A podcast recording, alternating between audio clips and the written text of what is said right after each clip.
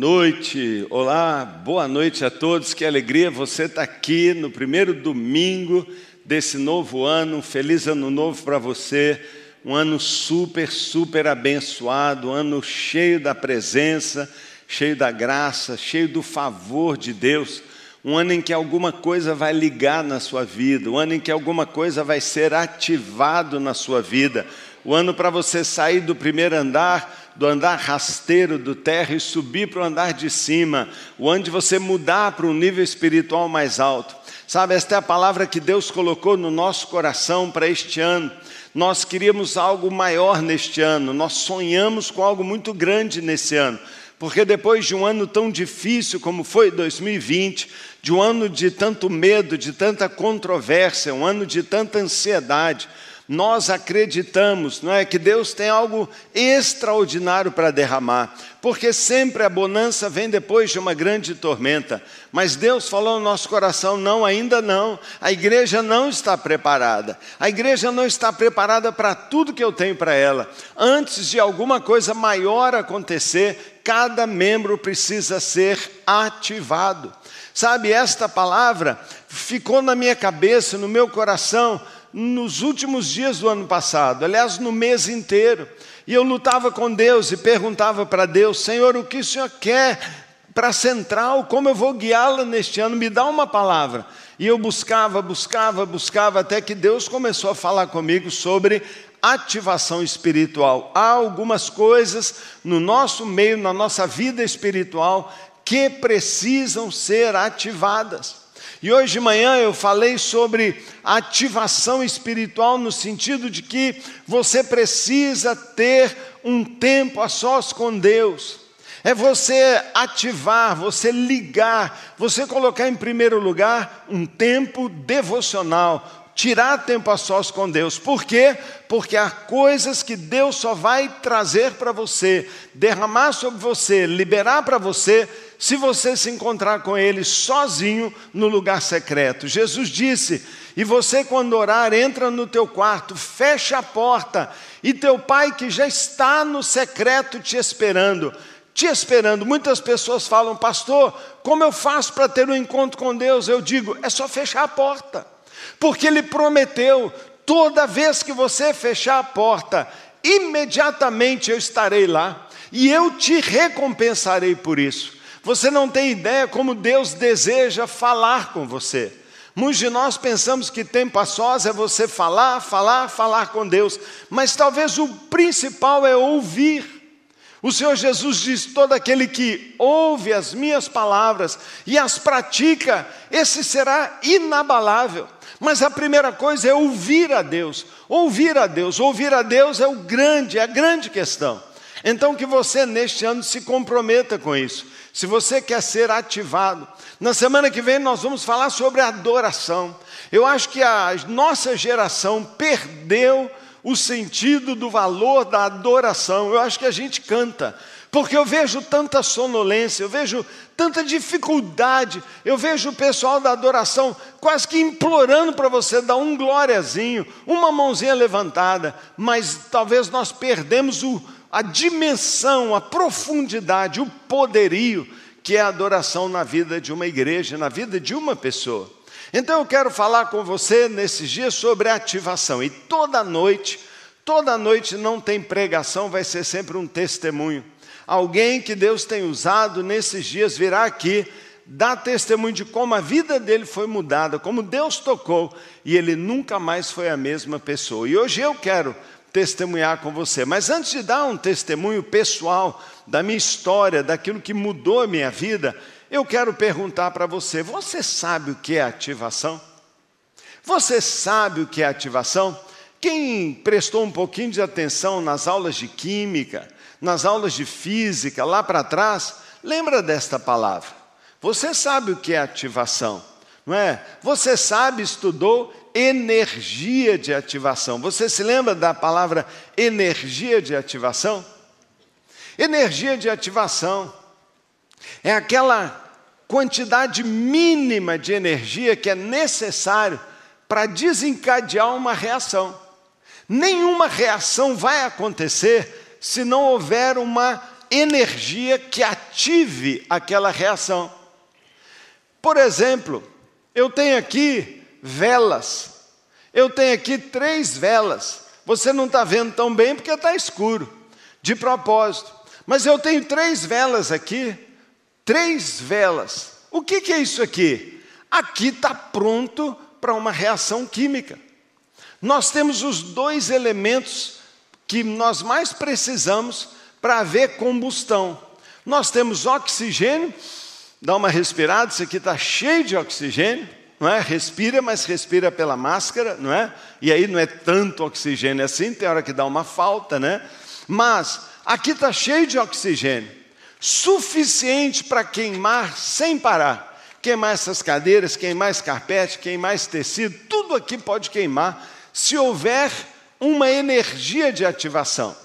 Agora, a, energia, a, a reação vai se manter se houver elementos. Então, eu tenho aqui uma vela que é combustível.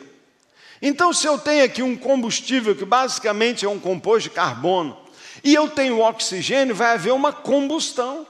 Carbono mais oxigênio vão queimar, vão produzir uma chama e vai liberar um gás. Você sabe disso.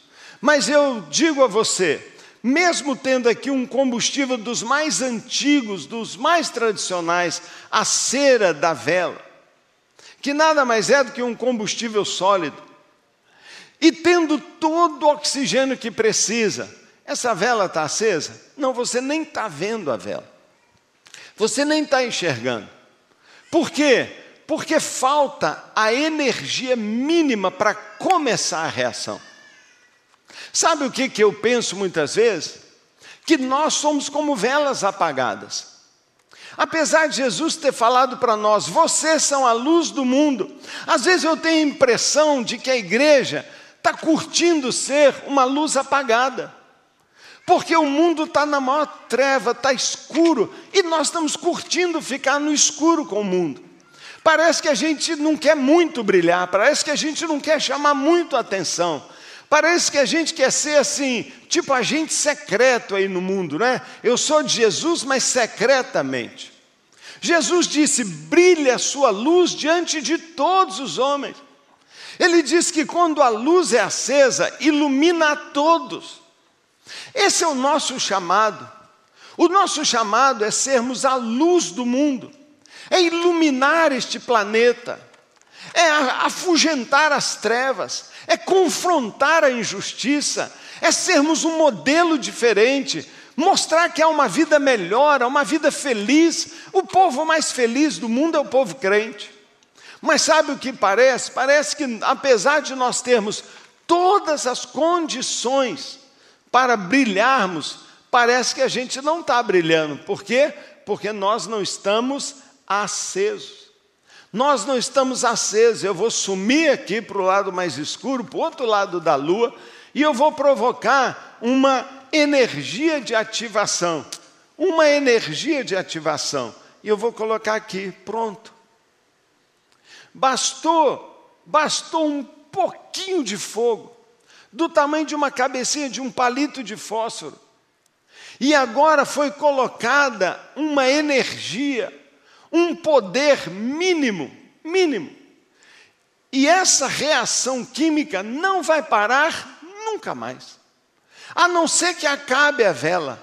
Mas se essa vela for infinita, ela nunca vai apagar, nunca. A não ser que eu corte o fluxo de oxigênio. A não ser que eu faça alguma coisa que acabe matando essa vela. Agora, por favor, perceba, eu fiz questão de acender aquela velazinha de lá, a mais esquecida. A que parecia que não era nada. A velazinha apagada. Nota, tem uma vela linda aqui, ó, está num castiçal importado. De cristal, lindo, lindo, lindo. Tem cara de religião, não tem? Parece assim, cheio de pompa. Sabe que às vezes os que são mais cheios de pompa são os que nunca acendem? Agora repara que aquela feiazinha do lado de lá, todo mundo está olhando para ela agora. Sabe, não importa se você é rico ou pobre, se você é qualificado ou não é qualificado, se você sabe falar bem, se você é cheio de credenciais maravilhosas. o dia que o Senhor te acender, todo mundo vai olhar para você. Todo mundo vai olhar para você e você vai se destacar. Sabe, muitas vezes nós estamos pensando que a aparência, a aparência vai enganar. Nós estamos achando que religião vai resolver. Religião não resolve nada, o mundo está cheio de religião. O mundo não quer saber disso, não, o mundo quer saber de verdade. O mundo quer saber de uma realidade. O mundo quer saber se você realmente tem uma experiência com Deus. Eu queria que você fechasse os seus olhos e que do fundo do seu coração, que você pedisse a Deus assim: Deus, ativa a minha vida espiritual. Se está faltando algo, Deus, se algo precisa acontecer na minha vida, Faz acontecer hoje, Senhor. Faz acontecer hoje na minha vida, por favor. Eu preciso, Senhor. Faz acontecer algo. Pai querido, eu entrego esse tempo aqui de culto, de testemunho, nas tuas mãos eu peço, Deus, fala o coração da minha igreja, dos meus irmãos, de quem está nos assistindo em casa, de quem está aqui presencialmente. Pai, neste ano de 2021, ano de pós-pandemia, de restauração, de recuperação, de reconstrução, tempo de encher de novos tanques, eu te peço, ativa nossa fé, ativa o espírito de avivamento, de fé. Por favor, Deus, eu te peço. Eu te peço, Senhor, meu Deus, por favor, em nome de Jesus, Pai, em nome de Jesus, em nome de Jesus. Eu queria que você abrisse a sua Bíblia, por favor. Um versículo apenas, Provérbios 27, 7. Provérbios 27, 7. Se eu fosse você, eu gravaria e marcaria esse verso, porque é o verso, para mim, é o verso do avivamento, é o versículo do avivamento espiritual. Provérbios 27, 7 diz: Quem está satisfeito, despreza o mel. Mas para quem tem fome, até o amargo é doce. Eu vou ler de novo, está escrito aí para você ver. Quem está satisfeito despreza o mel, a delícia. Mas para quem tem fome, você já viu gente faminta? Você já viu irmãos nossos na África recebendo ajuda de helicóptero da ONU e não deixam um saco de comida nem bater no chão como animais famintos brigando e lutando por um pouquinho de arroz? Você já viu gente lutando por um pedaço de pão? Para quem está com fome, até o amargo, até o amargo é doce. Eu tenho a impressão muitas vezes que a igreja se tornou um restaurante e nós críticos da comida. Você sabe que para alguém ser crítico de restaurante, ele não pode ir com fome para o restaurante. Ele já tem que sair de casa satisfeito, porque senão sempre ele vai achar ótimo. Você sabe que quando você está morrendo de fome, qualquer arrozinho com feijão é delicioso.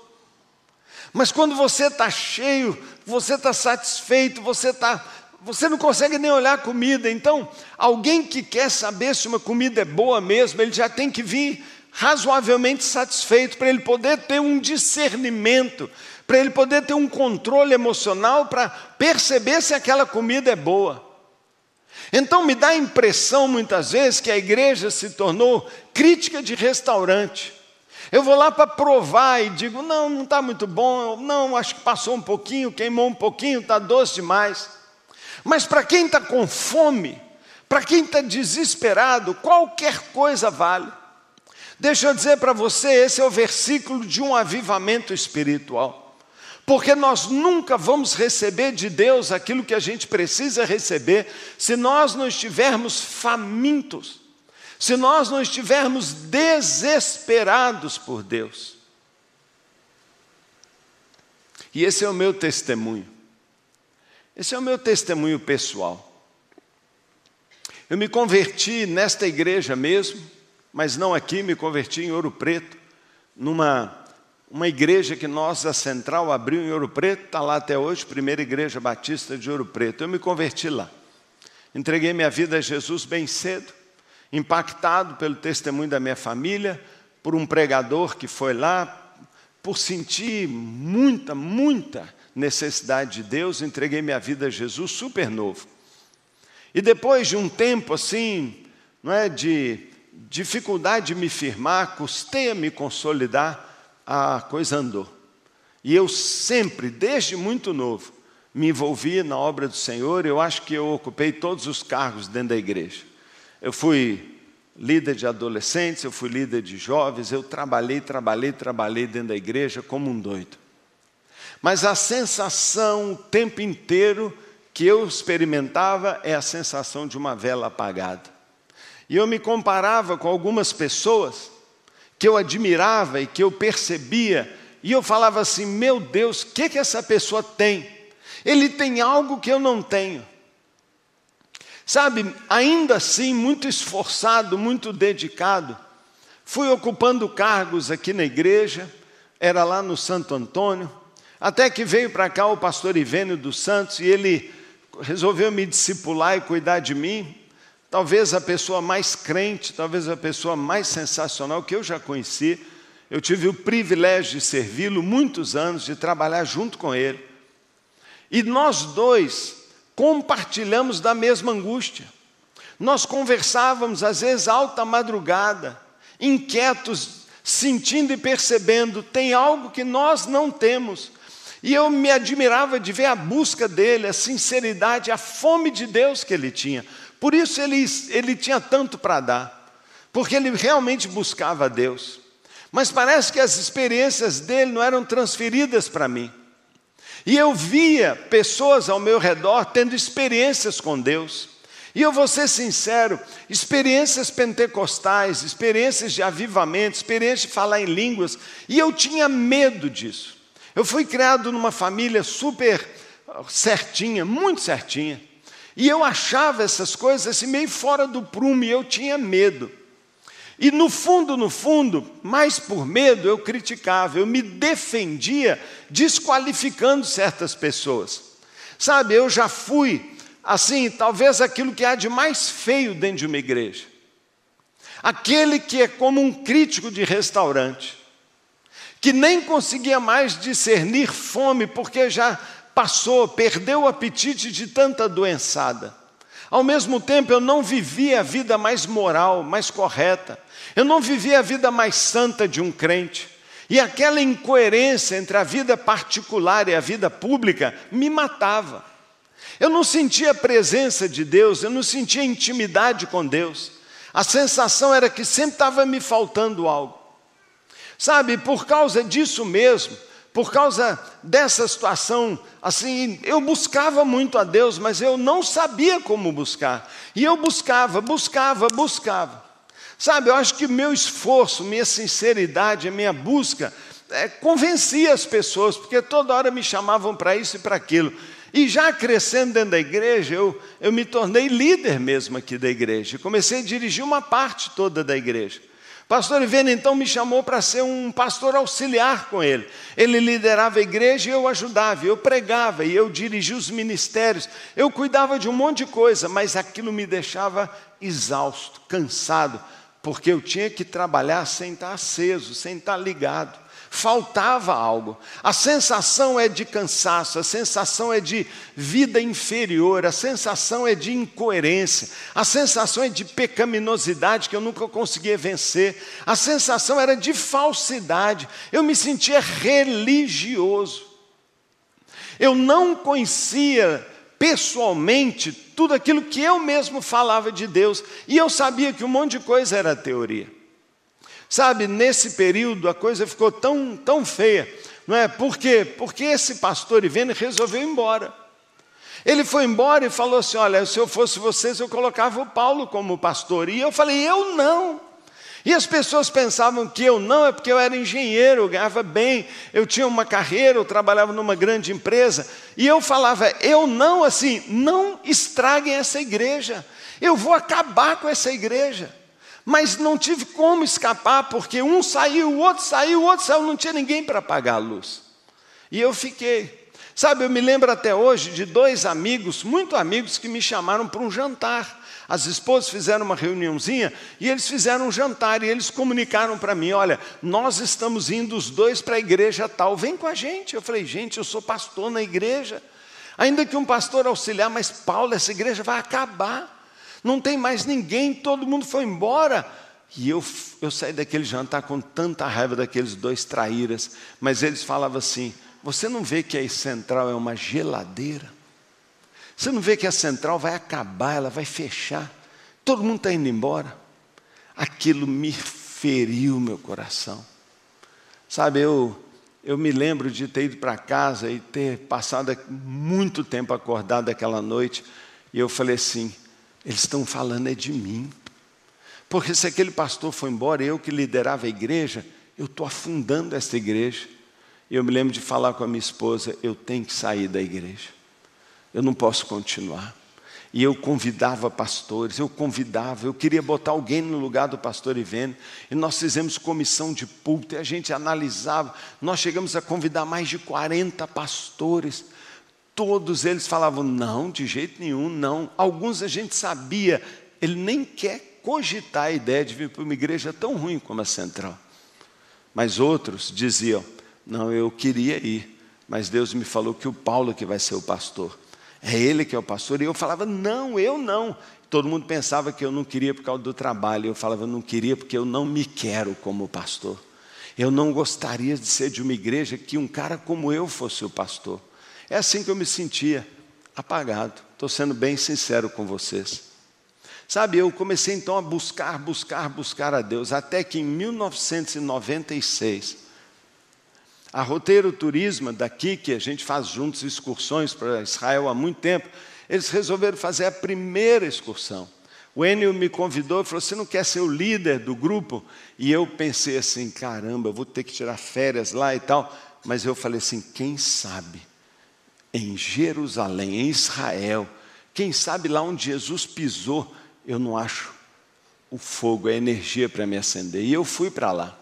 Sabe, algo aconteceu lá muito extraordinário, porque quando nós fomos no Monte das Bem-aventuranças, eu senti um desejo de continuar ali. E nós fomos para umas pedras orar e eu pedi para o guia: será que você pode dar um tempo para nós? Ele falou: não, não posso. Eu falei assim: olha, você está dispensado. Nós acabamos ficando lá quase o dia todo. E eu me lembro que nós estávamos num grupo menor e orávamos ali, e eu me afastei do grupo. E eu senti ali pela primeira vez na minha vida uma presença tão gloriosa. E eu senti duas mãos me tocando, porque eu orava e eu chorava tanto. Eu falava: Deus, me tira da igreja. Deus, a igreja está acabando. Deus, eu estou infeliz. Deus, eu não sou para isso. Deixa eu ser só engenheiro. Me ajuda uma porta. Eu não estou sabendo como escapar disso. E eu senti aquelas mãos e eu falei, ajuda aqui para me consolar. E eu estava ali com aquelas duas mãos nas minhas costas, mas eu olhei e a Ju estava lá longe.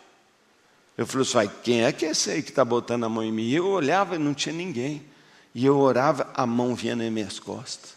E aquilo começou a me queimar e eu chorei, mas eu chorei tanto.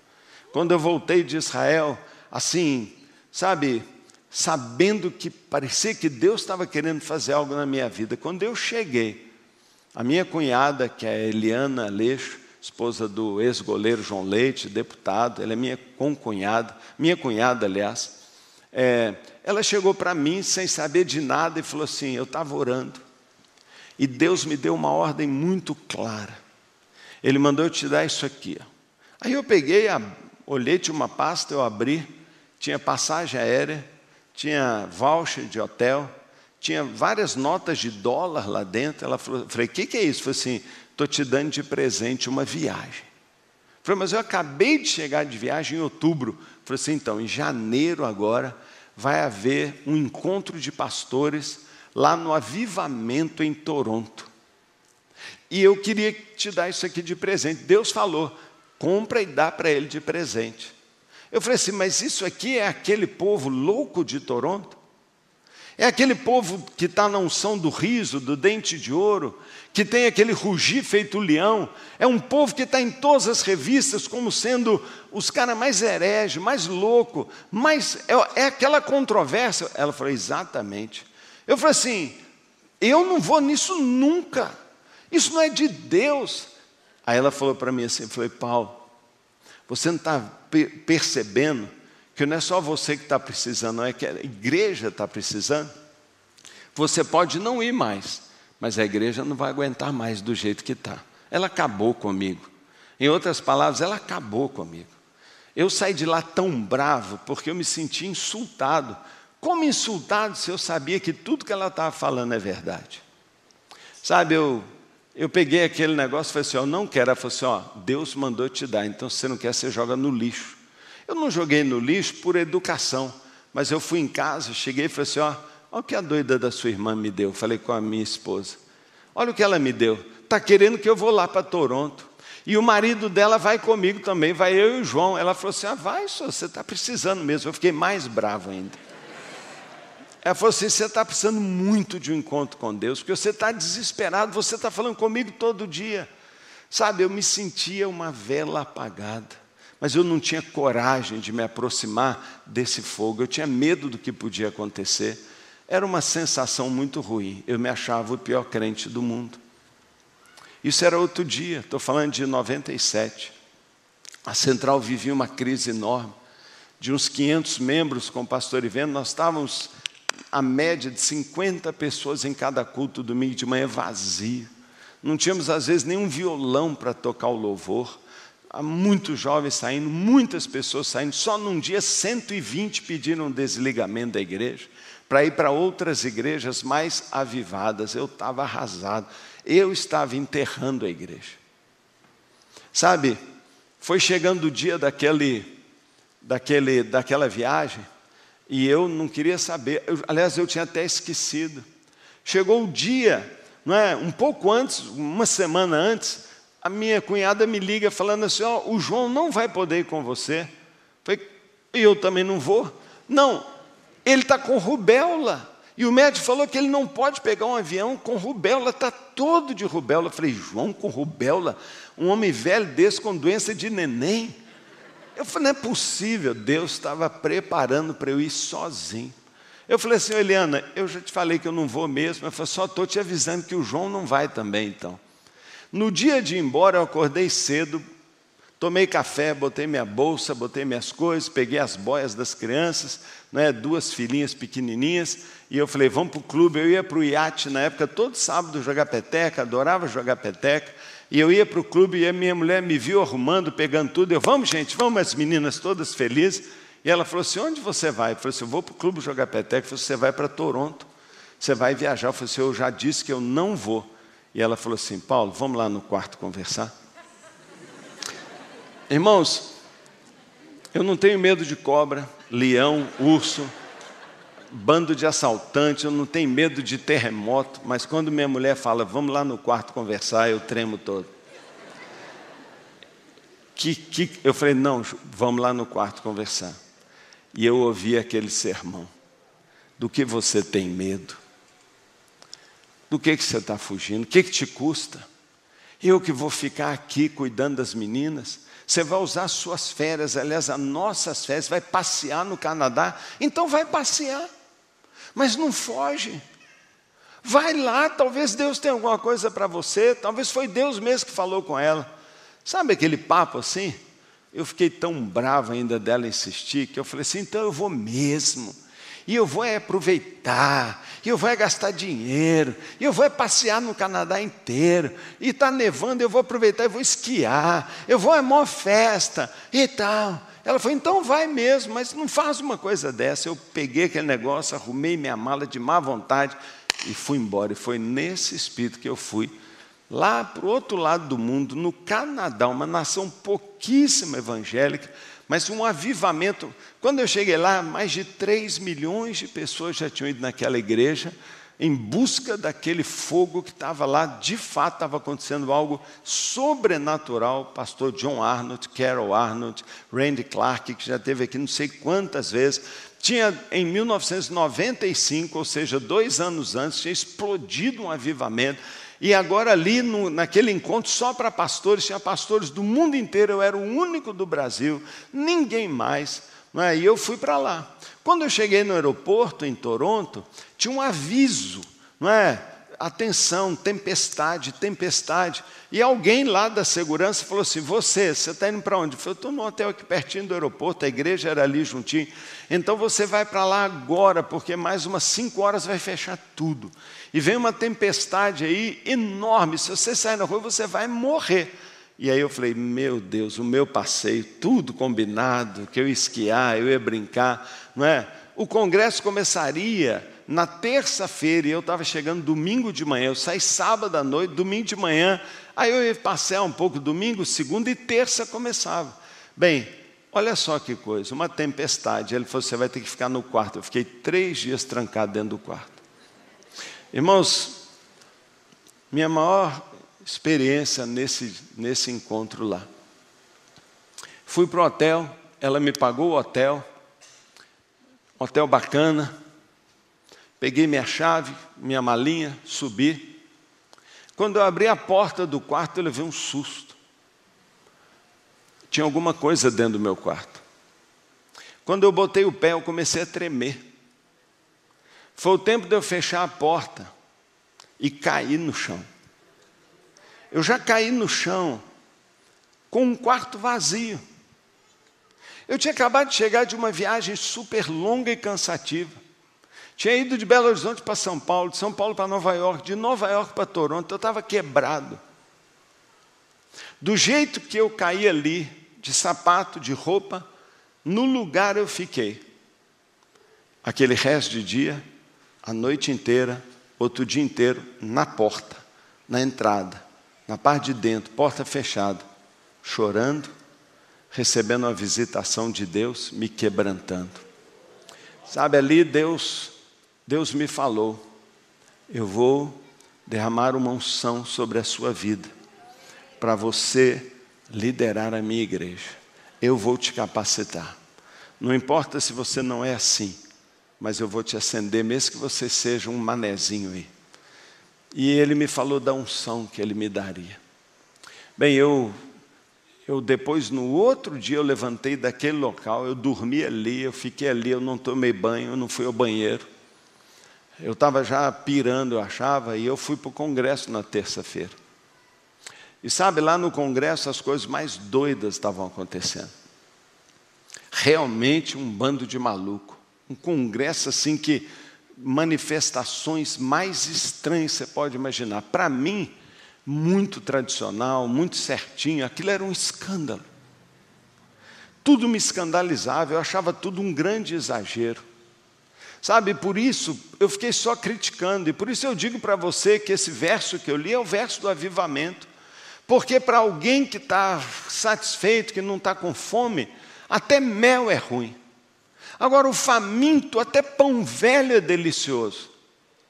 E eu estava assim, sabe, farto de religião, farto de pecado, farto de engano, a vida horrorosa.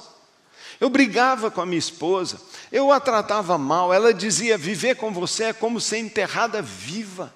Eu me sinto sufocado como se eu estivesse dentro de um caixão. E tudo aquilo nem me arranhava, porque eu era tão duro.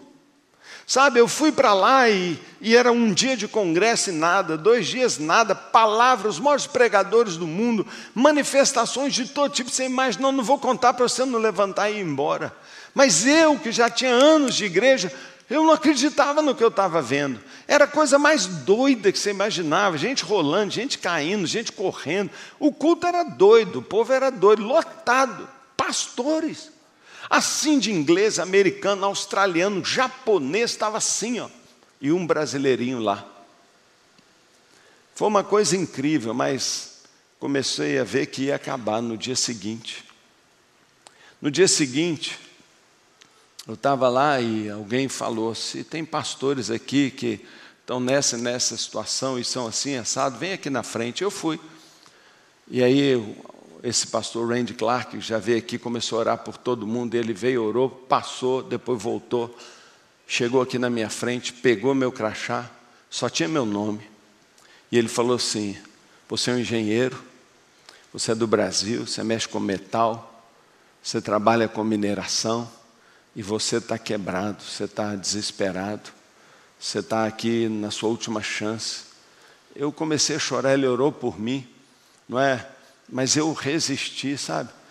Eu falei assim: esse povo está orando e, e cai no chão, eu não vou cair.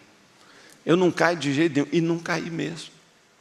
E eu não deixei, e ele me empurrava, ele começou a me empurrar, e eu botava mais o pé, e começamos, quase que eu dei nele porque ele queria me empurrar. Eu falei, eu não vou cair, porque eu não estou nessa doideira aqui.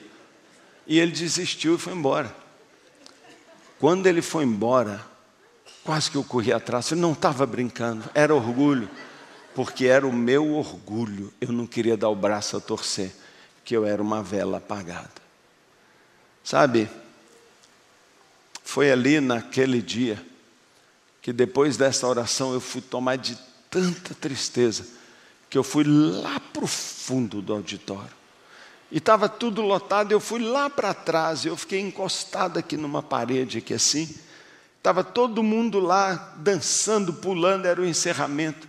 E eu estava aqui assim, encostado na parede. E eu falava assim: Deus, eu não acredito que eu vou voltar a mesma pessoa. Eu não acredito que eu estou no epicentro do mover de Deus. Todo mundo está sendo abençoado e eu sou tão orgulhoso, eu sou tão tradicional, eu sou tão pecador, o ego é tão grande, minha, o meu medo de Deus, meu medo da consagração, meu medo da vontade de Deus é tão grande. Eu tinha medo, eu sabia que Deus ia me fazer virar pastor. Eu sabia que eu ia ter que largar meu trabalho, eu pensava que eu não ia ter dinheiro, eu pensava que meus filhos isso, e eu pensava que eu ia ser empregado dos outros, que eu ia viver uma vida miserável. É tudo que você imaginava, mas principalmente eu falava, eu sou tão pecador.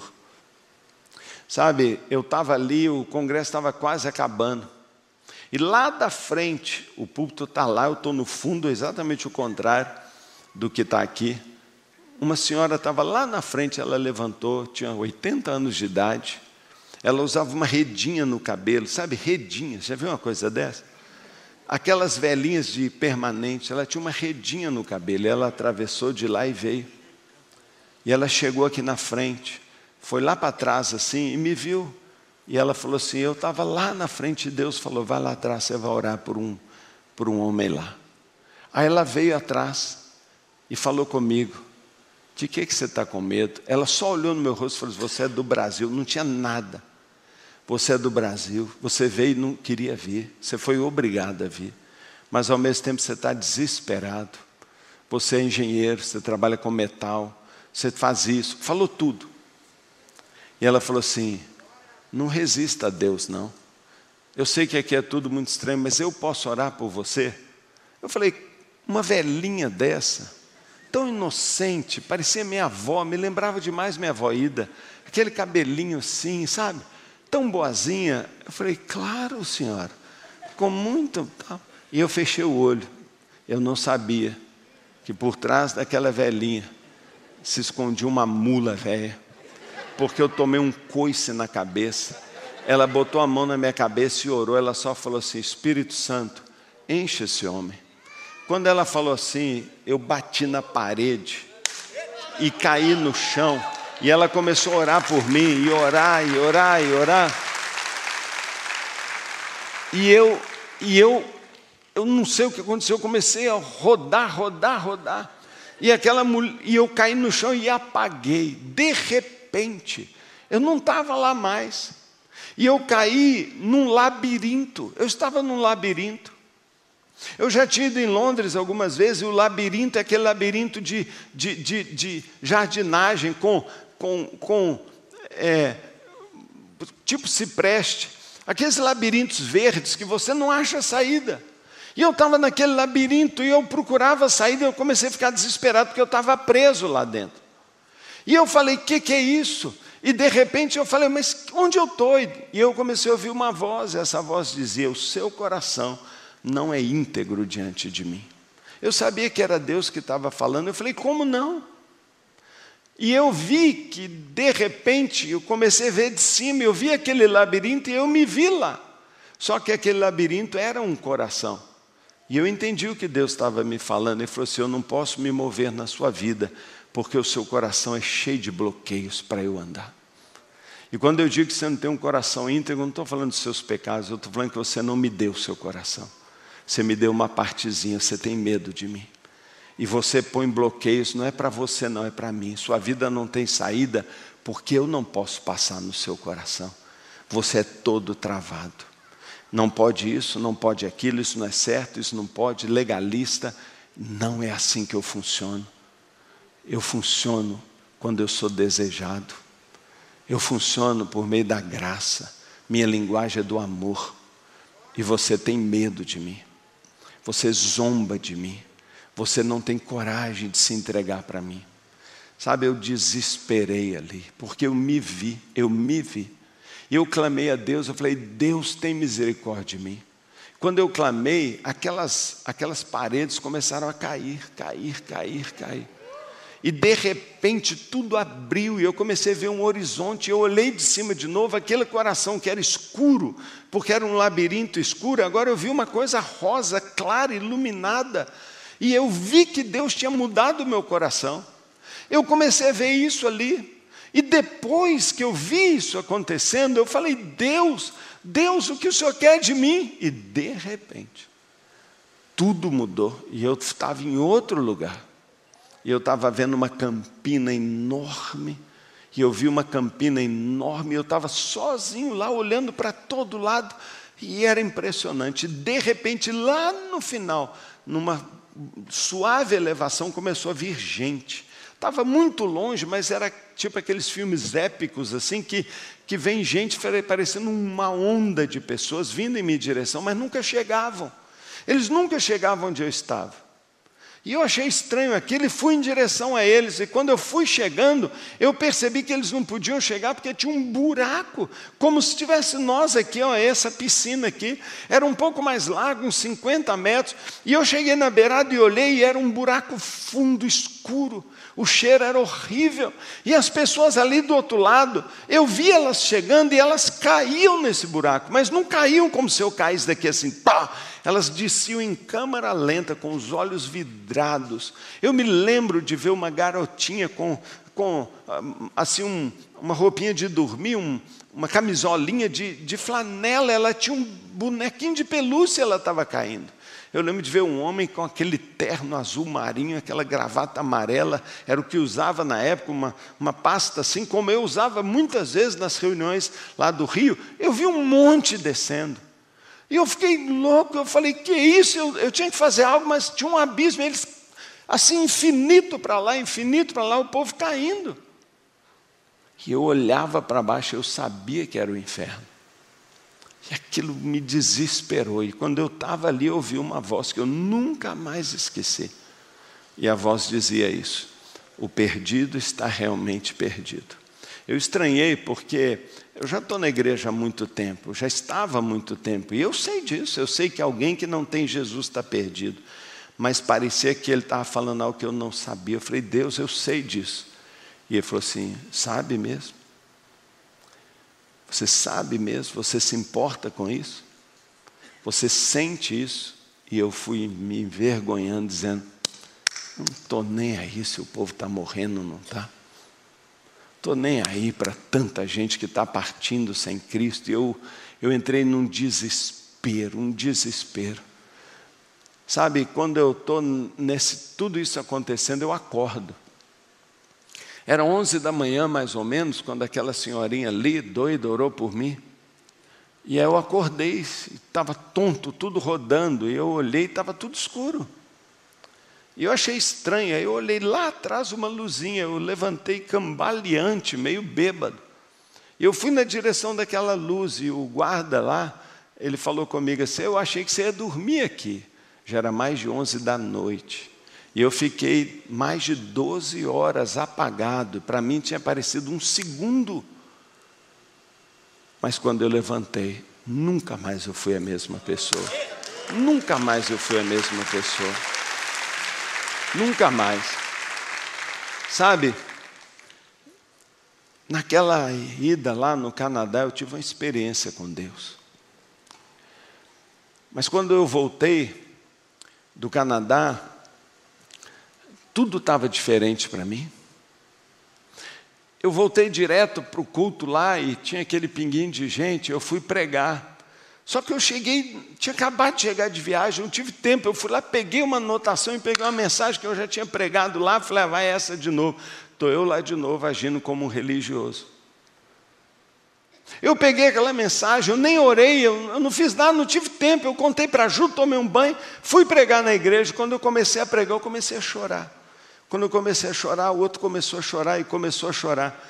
E aquele culto não acabava. E todo mundo começou. À noite eu fui pregar, o culto acabou três horas da manhã.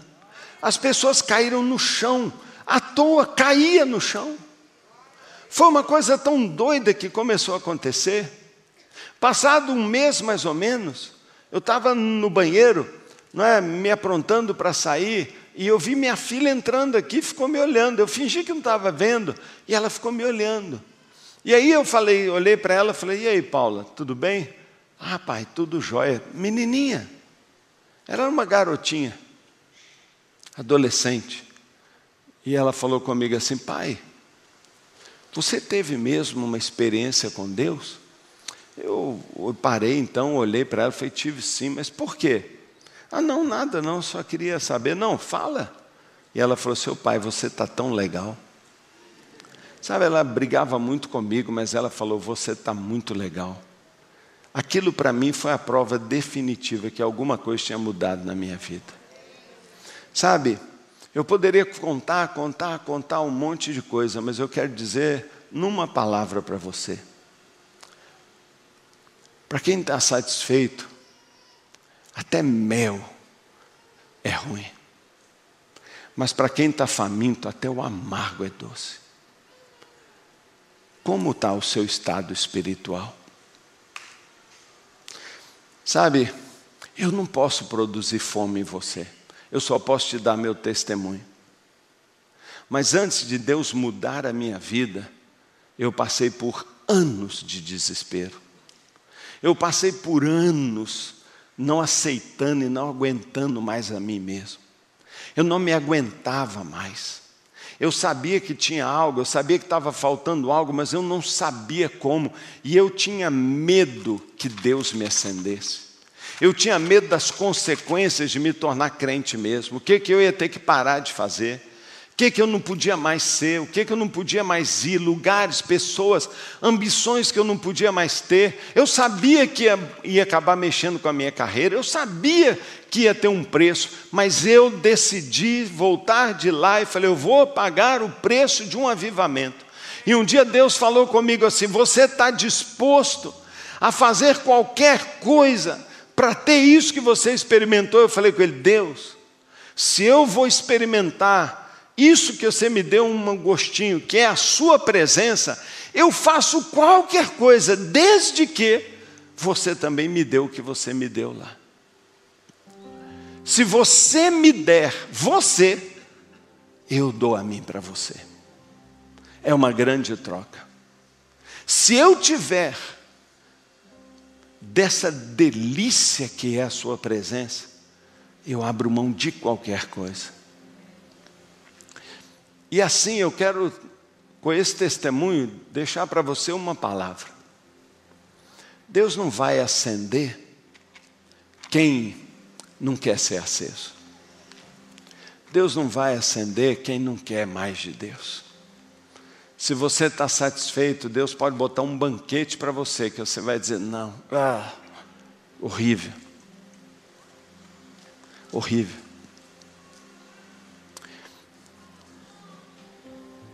Mas se você está desesperado por mudança, se você não aguenta mais a sua vida, e se você quer experimentar Deus, e se ao mesmo tempo você quer experimentar compaixão verdadeira.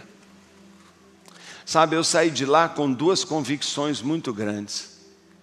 Deus queria fazer algo novo na minha vida. Deus queria transformar a minha vida, o meu coração Deus estava mudando. Mas eu sabia também que Deus estava me chamando para ajudar pessoas a conhecê-lo. Que Deus estava me chamando para tentar tirar pessoas daquele abismo. Que Deus estava me chamando para uma obra. Eu sabia disso. E por isso que eu tinha medo. Quando eu voltei de lá, um ano depois, eu trouxe um argentino, avivalista, pastor Hector Ferreira, e ele estava pregando, já tinha pregado uma noite, na segunda noite ele estava pregando. Quando eu fui subir, então, que o louvor acabou, para fazer a conexão e poder chamá-lo como pregador, ele pegou meu braço e falou: Senta. Eu falei: Que atrevimento. Ele falou: Senta. Eu falei: Por quê? Fica quieto. Deixa Deus dirigir essa reunião. Quando ele, quando ele me fez assentar, ele falou: Vamos orar. Ficou todo mundo assim: O que, que houve? Eu sentei. Quando eu sentei e fiquei quieto, talvez uns cinco minutos de constrangimento, levanta uma irmã lá no fundo da igreja. E ela vem aqui na frente, para na minha frente. E ela é tomada em profecia e ela fala: Chegou a hora de você largar o seu trabalho. E eu vi que Deus estava ali me chamando, não é? Deus estava me chamando. Eu tinha acabado de ser convidado para uma outra função. Eu tinha acabado de, né, de ver mil portas abertas diante de mim. O meu sonho, não é? Mas Deus falou comigo: abre mão. E ali eu não tive a menor dúvida de dizer: olha, eu abro mão, porque Deus já tinha lidado primeiro com o meu coração. Sabe, quando Deus acende a gente, não é só para dar testemunho. Não é para a gente trabalhar para Ele, é para Ele trabalhar em nós. É para Ele mudar a gente. E a primeira coisa que aconteceu é que Deus transformou a minha vida. Ele mudou meu jeito de ser, meu jeito de falar, meu jeito de pensar. Ele me santificou, Ele me purificou. A presença dEle é um fogo extraordinário. Mas depois, Deus também mexeu comigo, Ele me deu coragem, Ele me deu dom, Ele me deu palavra, Ele me ajudou a pensar. Eu, de repente, eu começava a enxergar coisas, eu sabia o que fazer. Um pouquinho depois, Deus falou comigo, escreveu na parede, grupos pequenos. Eu sabia como liderar a igreja, eu sabia tudo que eu ia fazer. Deus fez desta maneira e até hoje Ele está fazendo. E sabe o que, que Ele me falou na porta do quarto daquele hotel, quando eu fiquei ali? Não é todo aquele tempo de tempestade com a cara num carpete sujo e fiquei sujo, cheirando mal ali. Sabe o que ele falou comigo? Ele falou assim: Eu vou derramar uma unção com você que nunca mais você vai ter que me pedir, porque a unção que eu vou derramar vai permanecer em você. E sabe, eu noto isso, eu, eu, você sabe que eu curto demais ter um tempo a sós com Deus, mas todo dia eu vou para lá quando eu me ajoelho, a mesma unção está presente. É como se eu estivesse na porta daquele hotel, é como se eu estivesse no fundo daquela igreja, é como se eu estivesse com meu coração sendo tratado, é como se eu estivesse recebendo aquele batismo de compaixão de novo. Tudo, tudo está ali, porque Deus de fato depositou algo na minha vida. Sabe, nesta noite, meu testemunho para você é verdadeiro. É o que Deus fez na minha vida. Hoje eu sou um pastor, pastor de uma grande igreja. Muitas pessoas admiram, muitas pessoas me conhecem aqui no Brasil, em outros lugares, mas eu me lembro direitinho, não é da velhinha apagada que eu era. E eu não me iludo não, porque eu não sou isso aqui. Eu não sou cheio de dons, eu não sou especial, não sou nada, mas o Senhor me acendeu. Há um poder, há uma energia de Deus que faz minha vela brilhar. Sabe? Eu não passo eu não passo do Paulinho de sempre. O mesmo Paulinho de sempre, eu não tenho formação, eu não sou especial, não sou preparado, mas Deus acendeu algo. E nesta noite eu posso atestar para você que Deus tem aqui hoje. Deus tem um fósforo. Deus tem uma energia. Deus tem um poder. É por isso que Joel profetizou dizendo: Nos últimos dias derramarei do meu espírito e ele disse que até, até os jovens e até os velhos os dons do Senhor seriam derramados sobre todos. É por isso que em Atos capítulo 2 diz que de repente, de repente, quando os discípulos estavam reunidos, buscando, buscando, veio do céu como se fosse fogo. E veio fogo, fogo. E um monte de fogozinho apareceu em cima da cabeça de cada um.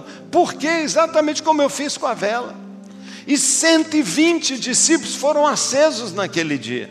E eles saíram testemunhando. Sabe, as multidões vieram maravilhadas, porque o que, que é isso que está acontecendo? Então brilha a sua luz diante dos homens. Mas o verso diz, o, o mesmo texto diz, que uma multidão estava maravilhada, mas diz, e alguns zombavam. Sabe, onde há um mover de Deus, sempre você vai ter os dois tipos de pessoa. Os que ficam maravilhados, dizendo, eu quero, o que, que é isso? Me dá isso também. E os outros que dizem, ridículo. Você vai ter que escolher. Sabe, como crente você tem que escolher de que time você vai ser. Você vai ser aquele que está no grupo de. Ah, ah, ou você vai ser naquele, naquele, naquela turma que está faminta e dizendo qualquer coisa serve. Mas Deus não tem qualquer coisa. Deus tem um banquete para você. Deus tem um banquete para você. Eu quero terminar meu testemunho lendo Provérbios 14, verso 4. Eu li para você Provérbios 27, 7. É o verso para mim do avivamento. Mas se você quer entender as coisas espirituais, você tem que conhecer também Provérbios 14, 4. Diz assim: Onde não há bois, onde não há bois, o celeiro fica limpinho, limpinho. Mas da força do boi vem a grande colheita. Você tem que escolher que cristianismo você quer. Cristianismo arrumadinho, mas de celeiro vazio, ou uma bagunça, mas com colheita.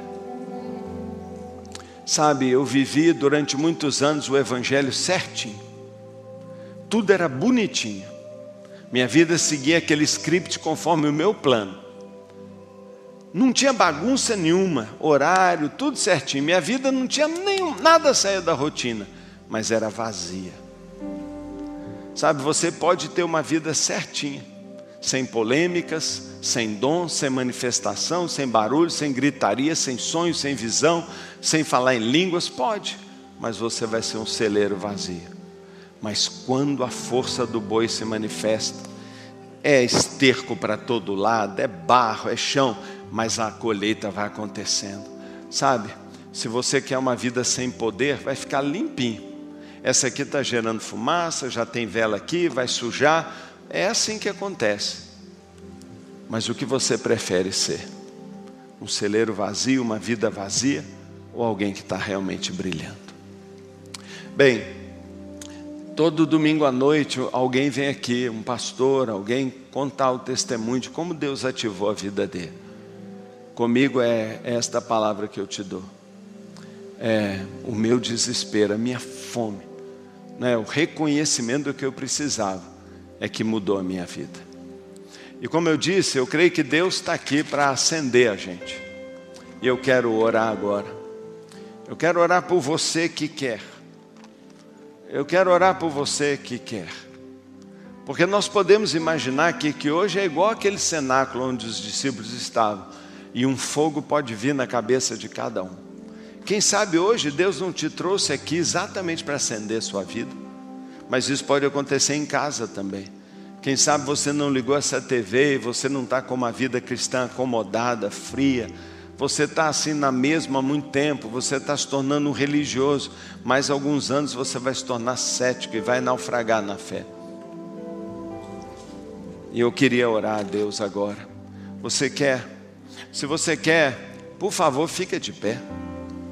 Fica de pé para a gente orar. Fica de pé para a gente orar. Eu queria que você fizesse uma oração comigo. Eu queria que você fizesse uma oração comigo. Sabe, faz uma oração comigo. Eu quero fazer duas orações. A primeira oração, eu quero que você feche seus olhos. Se você está precisando de Deus, se você quer mesmo um encontro com Deus, se você quer mesmo encontrar uma nova vida em Jesus, se você está cansado de uma vida de pecado, se você está cansado de uma vida vazia, se você está cansado de, sabe, se sentir separado de Deus, culpado, afastado, eu quero orar com você. Então, feche seus olhos e diga assim: Deus, eu venho a Ti como um pecador, preciso do Seu perdão, Deus e eu me entrego completamente a Ti. Eu vou orar de novo, diga assim: Deus, eu venho a Ti como um pecador. Eu não sei quantas vezes eu falei com o Senhor: Senhor, eu sou um pecador, sou um pecador, Senhor. Eu venho a Ti como um pecador, preciso do Seu perdão. E se você hoje reconhece que precisa do perdão de Deus, diga para Ele: me perdoe por favor me aceite, eu me entrego completamente a Ti. E se você está entregando a sua vida a Cristo aqui, você, por favor, quando acabar esse culto, corre aqui onde os pastores estão e diga para ele: anota o meu nome, porque eu hoje entreguei minha vida, ore por mim. E se você está em casa, você está vendo aí, ó, eu quero entregar minha vida, é um link, entra nesse link, você completa o seu nome, o seu WhatsApp lá, nós vamos te procurar. Mas eu quero orar com todos. Eu quero que todos aqui digam comigo: Deus, eu te dou tudo que eu sou, porque eu quero descobrir tudo que você é. Deus, eu te dou tudo que eu sou, porque eu preciso descobrir tudo que você é. E eu estou disposto a pagar qualquer preço por um avivamento na minha vida. Eu estou disposto a pagar qualquer preço, abrir mão do que o Senhor quiser, para descobrir tudo que você tem para mim e tudo que você é. Eu preciso de Ti, Deus. Eu preciso de Ti, Deus. Nós estamos terminando as celebrações de Natal. Um anjo chegou para Maria e falou para ela: Maria, você vai ficar grávida, você vai dar à luz a um filho. E ela disse: Como? Como eu vou gerar um filho se eu sou virgem? E talvez você está pensando a mesma coisa. Como eu vou ser cheio do Espírito se eu sou um viciado? Como eu vou ser cheio do Espírito e vai gerar algo dentro de mim se eu sou tão impuro? Como se eu sou tão fraco, como se eu nem sou crente direito, como se eu levo uma vida dupla, como se eu sou tão crítico, como se eu tenho tantos problemas, como se eu sou tão ferido, como se eu sou tão insegura. Sabe, o anjo respondeu para ela, ela perguntou como, como, mas o anjo não respondeu como, o anjo respondeu quem. E para a mesma pergunta, para a mesma pergunta, como, como será isso? Ele disse: Descerá sobre ti o Espírito Santo. Ela perguntou como vai ser isso, e ele respondeu: Quem vai fazer isso? Sabe, quando você pensa como, Deus está perguntando, está querendo saber quem. Quem está no seu coração? Quem vai tocar em você? Sabe, a resposta sempre foi essa. Para tudo que Deus quer gerar de novo, é o Espírito Santo que faz. Descerá sobre ti o Espírito Santo o poder do Altíssimo te envolverá. Foi isso que aconteceu comigo. Quando Ele me envolveu, Ele me engravidou. Ele gerou em mim algo novo, um Paulo novo, um ministério novo, uma vida nova, um caráter novo, e Ele está aqui. É, não é o que você tem que fazer, não é uma regra, não são cinco pontos para ser cheio do Espírito, não é a oração, é quem. E se você abrir seu coração para o Espírito Santo e der permissão a Ele, e deixar Ele vir como Maria falou, Maria falou: Eu sou virgem, eu sou virgem, eu sou virgem. Talvez você está dizendo: Eu sou, eu sou, eu sou. Isso não pode acontecer. Ela disse depois: Descerá sobre ti o Espírito Santo. E ela falou: Eu sou tua serva. Que mudança! Eu não sou e agora eu sou. Talvez é isso que tem que acontecer na sua vida. Eu sou serva do Senhor, faça comigo conforme Ele quiser. Se você disser isso hoje, faça comigo conforme Ele quiser, você vai experimentar algo novo na sua vida. Levante as suas mãos para Deus, mas abra seu coração. Não são as mãos, é o coração.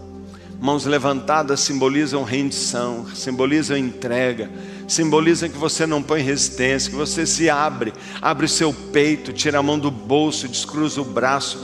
Você está vulnerável. Se o Senhor quiser te dar um soco na barriga, Ele dá.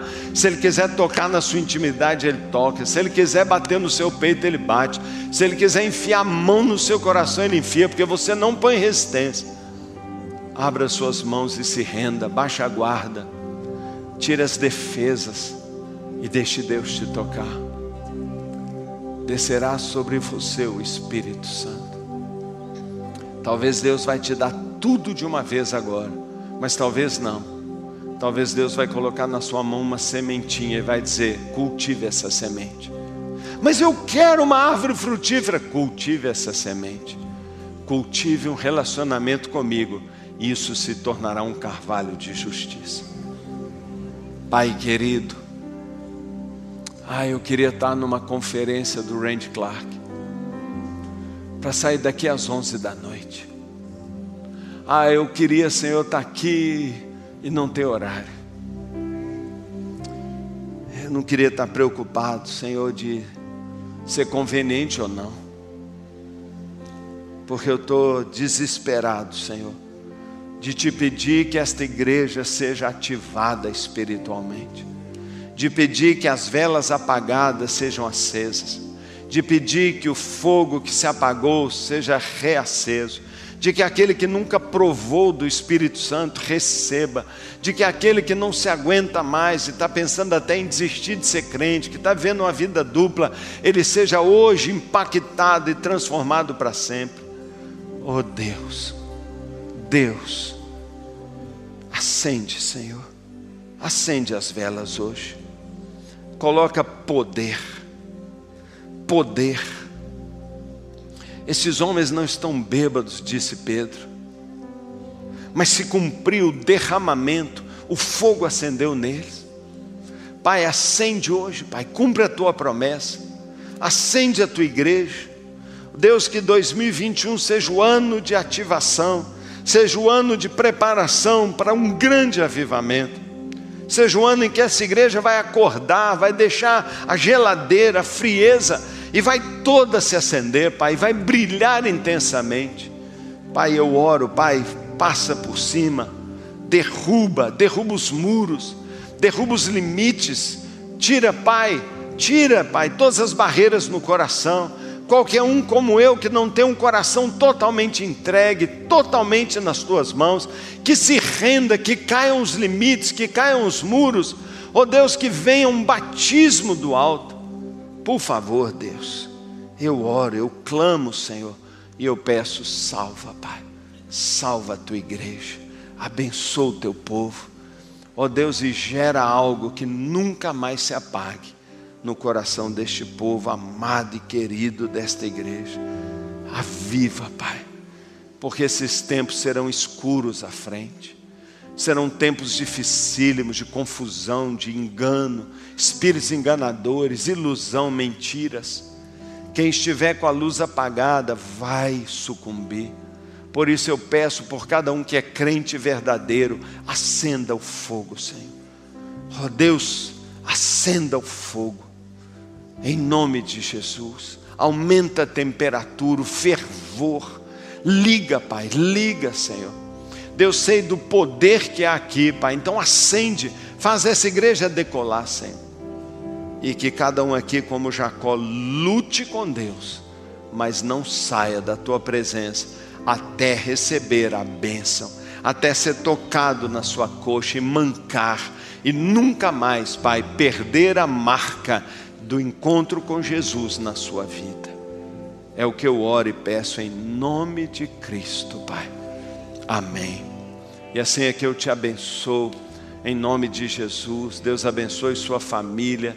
Deus abençoe você nessa primeira semana, seja uma semana extraordinária, seja uma semana de amanhã cedinho, no primeiro horário do dia você buscar a Deus, é no lugar secreto que está o segredo, é lá, é lá o seu lugar de receber de Deus.